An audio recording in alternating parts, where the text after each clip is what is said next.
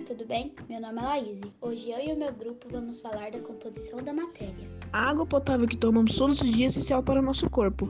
A água é uma mistura, pois além de água temos flúor para, para diminuir as ocorrências de cáries e cloro para matar os mi micro-organismos. O sistema pode ser definido como porções de matéria que foi escolhida para ser estudada. Assim, existem diversos sistemas, dependendo do que se está analisando. Muitas vezes, é possível classificar um sistema de acordo com sua composição, como substância ou mista. Mas isso não acaba por aqui, não é, Laís? Isso mesmo, Júlia. Uma substância pura ou simplesmente uma substância é uma porção de matéria com propriedades constantes definidas e que eles são característicos como temperatura de fusão, a temperatura de ebulição e densidade. Já uma mistura é uma porção de matéria formada pela junção de duas ou mais substâncias e, consequentemente, apresenta propriedades não definidas que podem variar dependendo da quantidade de cada substância. Uma das formas de diferenciar uma substância pura e uma mistura é determinando as propriedades do material, como a temperatura de fusão, ebulição ou densidade. As propriedades físicas da água pura são constantes e diferentes das misturas de água e sal de cozinha, assim revelando o conteúdo observado. Os sistemas podem ser classificados em homogêneo e heterogêneo, você sabia?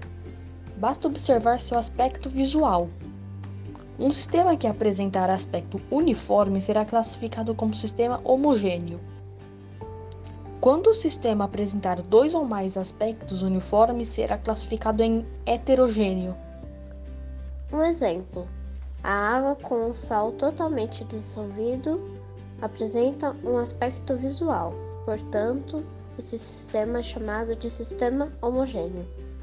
Outro exemplo: uma mistura de água e areia.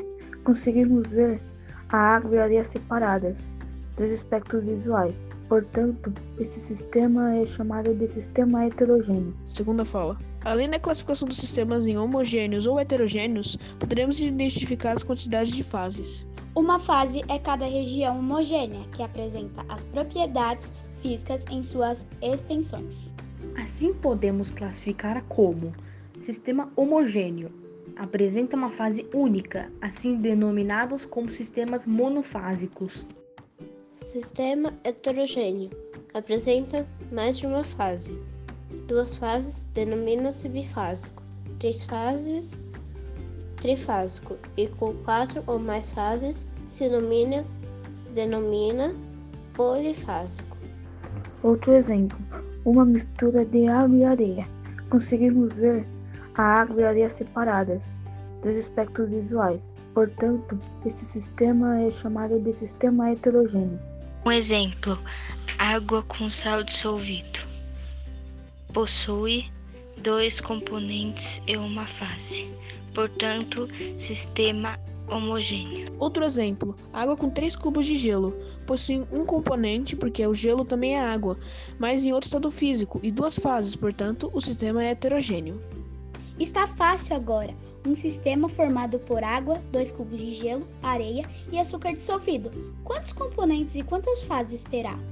Os componentes são areia, açúcar e água, pois o gelo é água, lembra?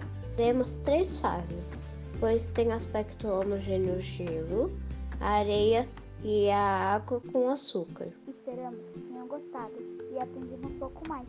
Bom estudo, tchau!